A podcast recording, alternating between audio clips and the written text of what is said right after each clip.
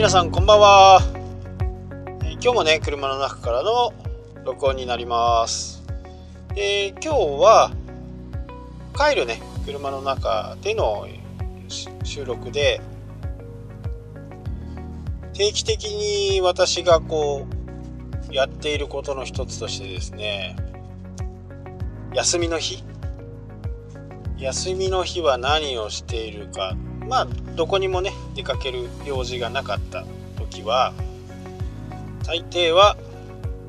水槽のお掃除をしています。うちにはですね水槽が123今ね8個ぐらいあるんですかね。水槽が8個ぐらいあってその中で、えー、ベタ水槽。ベタって分かりますかね？戦う魚闘魚とも呼ばれている。どちらかが死ぬまでね戦ってしまうそういう魚がいます。でこの魚って普通はね1匹で飼うんですよ、えー、特にオスの方はメスはねそんなに戦わないとは思うんですけどオスはねやっぱり他の同じ水槽に入れちゃうと他のオスを強い方のオスがね死ぬまで追い回したりヒレを食いちぎったりする結構獰猛と言われている魚な、まあ、熱帯魚なんですけどね。ただうちはあのー、結構大きな水槽なんですけどそれは。90センチの60センチ60センチで。結構ゆったりした水槽の中で多分今ね30匹ぐらいいるのかな。でも混遊です。男の子も女の子も一緒にこう入っている。生まれた時からねあのうちで自宅でね繁殖をして、それが大きくなっていってもうそろそろね、えー、その今育ったベタちゃんが多分、もうそろそろ繁殖できるぐらいまで成長したんでまたね繁殖にチャレンジしてみようかなと。結構大変なんですよね小さい時は。餌もままならないんであんまり食べないんでね。それがね混遊で全然仲はいいんですよね、まあ、兄弟のせいなのかわからないですけどね。まあたまにはね追い回したりしてますけど水槽がやっぱり結構な大きさなんでねあの逃げれるところもあってえ水草とかもね入れてるんで。そういう影に入って隠れるみたいな感じなんでしょうかね。あとは、えー、グッピーですね。グッピーもちょっと変わったグッピーでフルレッドっていう全部がね赤いやつで結構かっこいいんですよね。あとは、えー、ドイツタキシードっていうやつですかね。それもこう固有のねもので。これはねちょっとなんか勢いで買っちゃったみたいな感じで。今はね4世代5世代ぐらいまでいるのかな。とあとエビちゃんエビちゃん水槽があってね。エビちゃん水槽はね本当に掃除あんまりしないんですけど年3回ぐらい。本来だったらもっとしなきゃダメなのかもしれないですけどね、あの3回ぐらいで、えー、元気にね子供を産んで楽しくやってるようですよ。でグッピーは、えー、たまにねこう形のいいやつは近所の熱帯魚ショップにね持って行って、まあ、買ってもらったりしたりします。まあ職業にはねなかなかならないとは思うんですけど、こうね、自分のこうこのオスとこのメスを掛け合わせるとこのくらいヒレがかっこよくなるかなとかそういうようなね、えー、楽しみを持って殖をしています。まあベタはねちょっと難しいですね。やっぱ本当に相性もあるんで一応ベタベタちゃんたちをね、えー、繁殖させようと思うとこうお見合いみたいのをさせてねあの気が合うか気が合わないかっていうそういうようなこともやってで1日でねあのもう大人になるとそこで OK っていう風になると翌日にはねあの卵を産みます。で、えー、そのね求愛するダンスとかそういったものは結構素敵でお母さんの方はねあの卵を産むと気絶したりするんですよね。気絶しながら、えー、卵を産んでいく。でお父さんの方はお母さんはね産んで終わりです。産んで終わり。もう体力の全てをね出し尽くして産むともうヘナヘナとなっちゃってね。オスと入れとくとオスがまたいたずらをするんで全部生まれたかなと思うと病棟みたいなところにね静かなところにこう移してあげる。でお父さんの方はこれはねちょっとちょっと言葉で言うのはあれなんですけど、えー、産卵の準備お父さんがもう、えー、産卵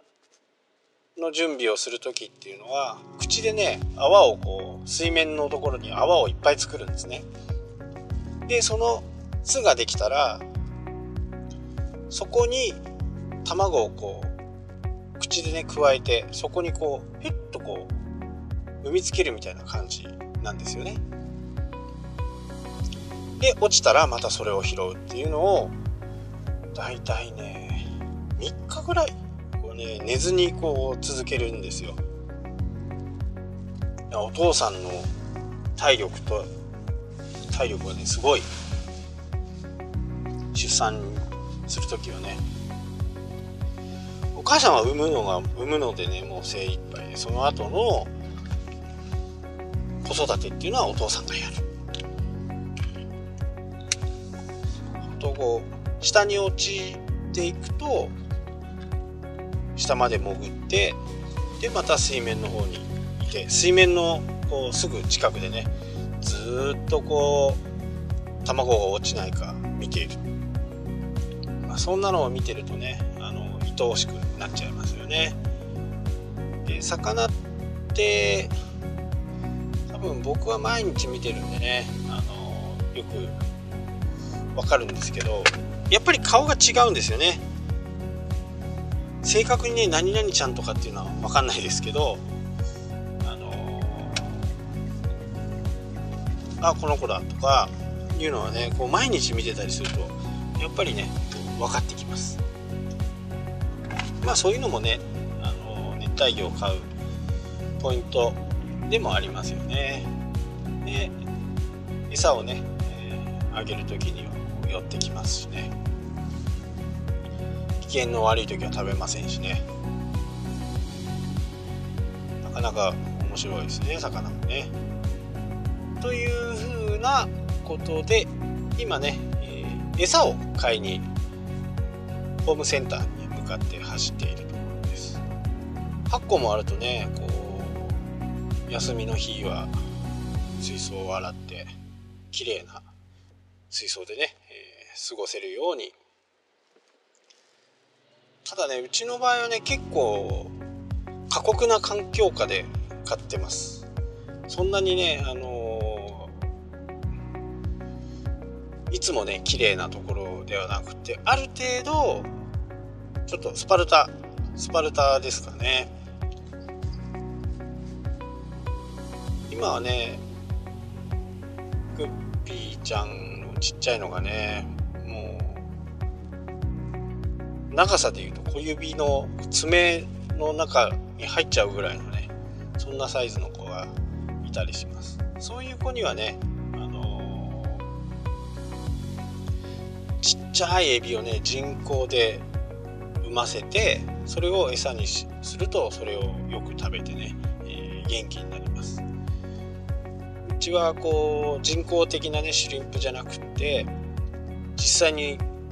1日かけてね、えー、孵化させて生きたまんまを食べさせてる。これがまた結構大変でね特にこういう冬場は寒いんでね25度ぐらいにこう水温を保ってあげないと孵化しないんででもそれを食べたちびちゃんたちはね元気にお腹をパンパンにしながらね。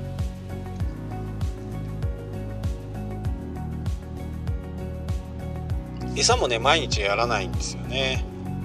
1, 2日に1回ぐらい。2日に1回ぐらいでお腹いっぱい食べてもらうっていうスタイル。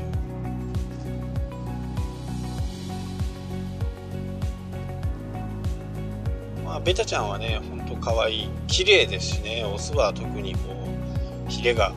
ひらひらしててとても可愛いんですけどね、えー、混遊まあ混合でね過ごしています。休みでね本当に何にも予定がない時は4つぐらい。でベタちゃんのやつはね年1回ぐらいしかしないです。えー、っとね何リッターあんのかな？相当な幅幅が9 0センチでしょ。9 0センチの6 0センチの6 0センチでね。もう地震があった時あの時はねもう飛び起きてまず水槽を押さえて。あれが漏れちゃうと大変なことになるんで水槽を押さえて。で地震が来てる時はね水をちょっと減らして水がバシャバシャなりましたからねあの時は。そんなこともます。で水の音を聞いてるとねやっぱりこう心が落ち着くっていうかこうわざとね水の音を出したりしてるんでその水がバシャバシャバシャバシャっていう音がねなかなか僕にとっては心地いい音。他の人にとったらうるさいのかもしれないですけどね、えー、僕にとっては心地いいですかね。で、熱帯魚とかもねいろんな種類があって皆さんももしかしたら飼ってるかもしれないですけどまあ何でもね、えー、子供を産んでその子供を大きくするっていうのが、まあ、一つの楽しみであとはねそれをちょっと上に行くと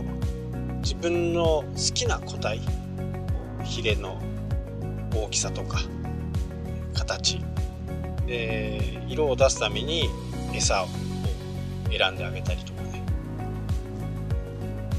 まあ、そんなことをしてね、えー、普通の日は普通の休みの日は過ごしています。まあ、ウェブとかね、えー、今ね、その、前から言ってたアンカーの内容をね、ちょっとまとめながらね、原稿を書いています。で、これは来年の、うちの僕がいつも出版しているところの編集者のところでお、年玉キャンペーンっていうのをね毎年やっててその2冊買うとね各著者から、えー、PDF とか YouTube とか、えー、そういったものをねプレゼントしてもらえる企画があってそこにこう間に合わすようにね原稿を書いてますけどね。ただ本当にねこれをこうみんながやってもらうとねポッドキャストの全体が盛り上がるんででも私としてはね進めたいコンテンツの一つですよね。でなぜかね気軽にできるっていうことと今日はね、えー、マイクを2本つけて今ね放送しています、まあ、車の中で僕の場合は収録している。まあやっぱり20分とか30分とかかかるんでその間ね言ってしまえば暇じゃないですか。まあラジオ聴いたり音楽聴いたりね、えー、テレビ見たりすることも可能ですけど、まあ、せっかくだからねこの余った時間を有効活用しようということで始めたのがね、えー、今こういう形になってます。で編集をするのも、まあ、正直結構大変でできればね、えー、こういう思いを皆さんにしないで簡単にねアップロードできる方法とかそういったものを模索中です。で新しいマイクもまた、えー、購入して毎週のようにマイクが来ます。でそこのマイクを自分でね確かめてどっちがいいかっていうのをねやってみよう、日々ねやってて完成形が、まあ、いつにしかできるんではないかなと。それはもう皆さんお楽しみにして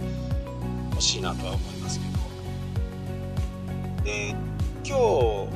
このあとね、えー、もう一本翌日この放送の次の日のために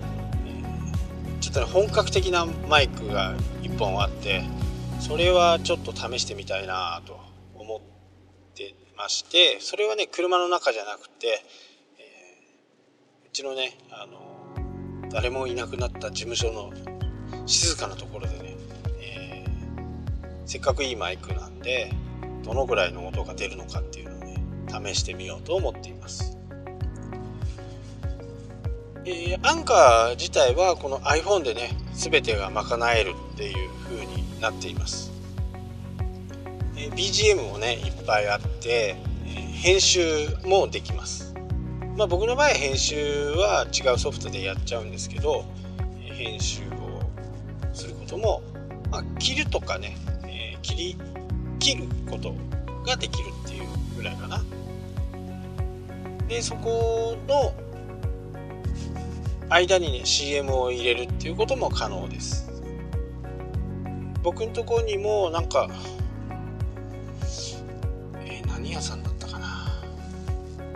まあ、アメリカのね会社がスポンサーになりますよっていうオファーが来てますけどアメリカに流れてアメリカには流れないんでねアメリカ人が聞く放送じゃないんでそれは今スルーしてますけどまあ、広告出さ出し出します。私がスポンサーですっていうのを、ね、メールで飛んでくるんですね。でそのスポンサーの PR を30秒以上やるっていうのが条件で、番組の中にね、入れ込む。でそれを聞いてもらうと報酬がね多分15ドルぐらいかな。まあ1回の放送で15ドルなんでね結構美味しいっちゃ美味しいですけどね。ただねせっかくやってもメリカの会社の宣伝なんでそれはまたどうかなって思ってねやってませんけど徐々にね、えアンカーも日本の方で、え根付いてくれば日本の、え広告日本の企業がねそういうところに広告を出す出してくれるかなっていうそういうのを淡い期待を持って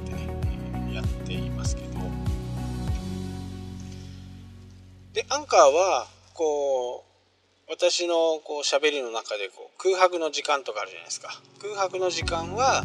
えー、バックグラウンドミュージックがねギューンとこうボリュームが上がって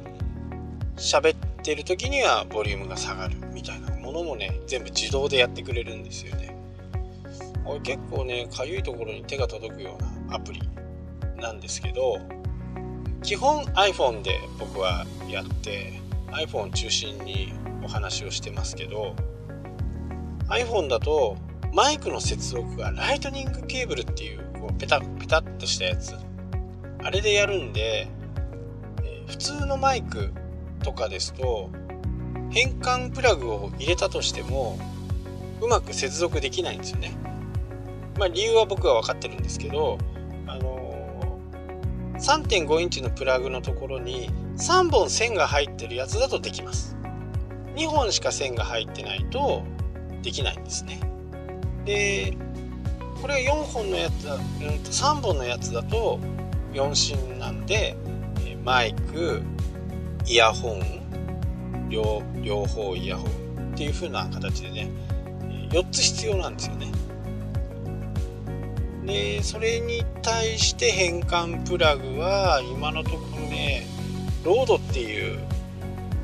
カメラの通のね一眼レフとかそういったところに、付属するマイクメーカーさんが出しているところがね一番安定的に、どんな機種でも対応できるかなっていうロードのアダプター。それしかないんですよね。まあ僕が知る限りない。今のところない。ただそれじゃない方法もねあのライトニングケーブルでこういうラベリアマイクって言ってこうピンマイクのやつもあるんですけどちょっと微妙にね音質があんまり良くないんでせっかくだったらねまずこれだっていうものを僕の中で、えー、決めてそこからどういう風にしていくかっていうことをね考えて皆さんにお届けしていこうかなと思っていますんでとにかくマイクはなんか最近すごいあります。同じの2本買ったりねこれいいなと思って買ったらあったとかね結構結構やらかしますけどね。ついこの間もやらかしました。まあ僕が再三ね YouTube の方でも言ってますけどやっぱり音声って結構本当に肝なんですよね。特にこういうラジオとかだと音声しかないじゃないですか、えー、YouTube とかだとね画像画質とかっていうのを画質から入る方ももちろんいますしただね iPhone あればもう全然問題ないですから特になんか照明をつけることも必要ないですし iPhone7 からはね、えー、本当に明るいレンズになったんですごくねクリアに撮れますしただ音がね iPhone の場合はいろんなところの雑音を拾うぐらいの性能としてはねすごくいいんですけど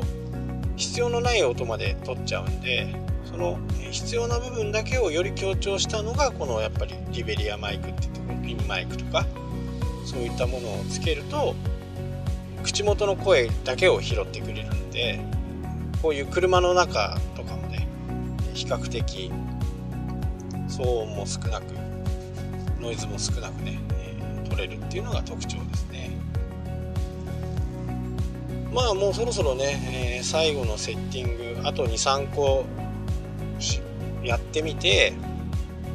まだ買ってないのがね1個だけあるんですけどそれがどのぐらいなのかっていうのがもしかするとねもう、あのー、今ある中で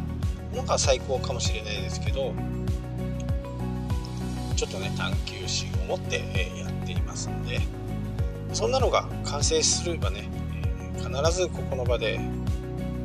お知らせしますし、まあ、こう気軽にできるポッドキャストっていうのを目指してね、日々やっています。今日はね、えー、熱帯魚の話からマイクの話までねしました。北海道もねやっぱりもう雪が札幌？札幌も雪がね降ったり止んだりでなかなか撮影にもね新しいカメラとかレンズとかあるんですけどね。なかなか撮影にも行けない状態で、まクリスマス前の連休を使ってねどっか行こうかなとは、思っています。まあガシガシとってね、えー、そうそう。あのー、ジュエリーアイス。ジュエリーアイスはね今年行きます。必ず行きます。取れるかどうかはわからないですけど1月に入らないとね冷え込まないんで、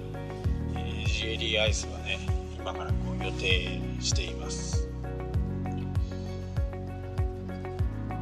いいか？ねレンズが手に入ったんでね。バシッと。撮りたいなと。俗に言うね 8K が撮れるぐらいの、えー、カメラのスペックなんでとっても楽しみなんですけどね。あとはもうその時のね状況によってもう自然が相手なんでね何とも取れるかどうかっていうのは、ね、豊幌町？豊幌町のねホームページを見ながら、えー、まだ J リアイスできてませんとかそういうのを日々見てね。もうそろそろねできてんじゃないかなとは思うんですけどね。最近冷え込んでますんで。ただやっぱり綺麗なものはねやっぱり1月2月じゃないと、えー、できないのかな。ただね1月2月になるともう観光客がすごいらしいんですよね。まあ僕もその一人ですけど、まあ、やっぱり人がやっぱり多いとねなんかアングルとかも選べないのかなとかなるべくだったらね少ない日で朝日なんで最近ね日の出はすごい遅いんでそれでもやっぱりね薄暗いちょっと朝日が出てくる頃。そこはあの海太平洋に面してて朝日が昇ってくるんですね。朝日が昇ってくるところをジュエリーアイスを中に入れての撮影みたいな感じでそのジュエリーアイスがこう朝日に反射してねいろんなこう表情をね見せてくれる。写真ってやっぱり光なんで光を求めてどこがいいかっていうのをね選ぶんでね、まあ、もちろんそういうこうシチュエーションとか構図とか、えー、もありますけどどっちか言うとこの光の下で撮りたいとかこの光がこうなるからこう撮りたいとかっていう風な感じでね、え考えるのが写真を少しやっていくと分かっていくんですけどもう巡航法で皆さんやっぱり撮られるんで巡航で撮ることってあんまりないんですよね。基本的にこうポートレートとか人を撮るとかっていうのも基本は逆光です。基本は逆光後ろから光が出てくる。光が出てるみたいな。そんな感じでねやっぱり通る。あとはレフ板を使ったり、白いハンカチとかねそういったものでもあのレフ板の代わりになるんで回り込むようなね回り込んだような光の中で撮ると、まあ、とても綺麗に、撮れる。ただもう北海道の場合はね逆にこう冬になると道路がレフ板壁がレフ板みたいな感じ雪がレフ板の代わりになるんで、まあ、どこでもいいっちゃどこでもいい。そういう光を、楽しめる。場所でもあるんですけどね。いかんせん周りがね真っ白なんでね選びますよねいろんな撮影場所っていう。のはい。ジュエリーアイスのね、えー、撮るというのをお約束して今日の放送は終わろうと思います。今日はねちょっと違うマイクで撮ってるんで、え、どんな音だったのか私もねまだ聞いてませんから分かんないんですけどどうだったかなと思います。はい。今日はここまでになります。最後までご視聴ありがとうございました。また明日。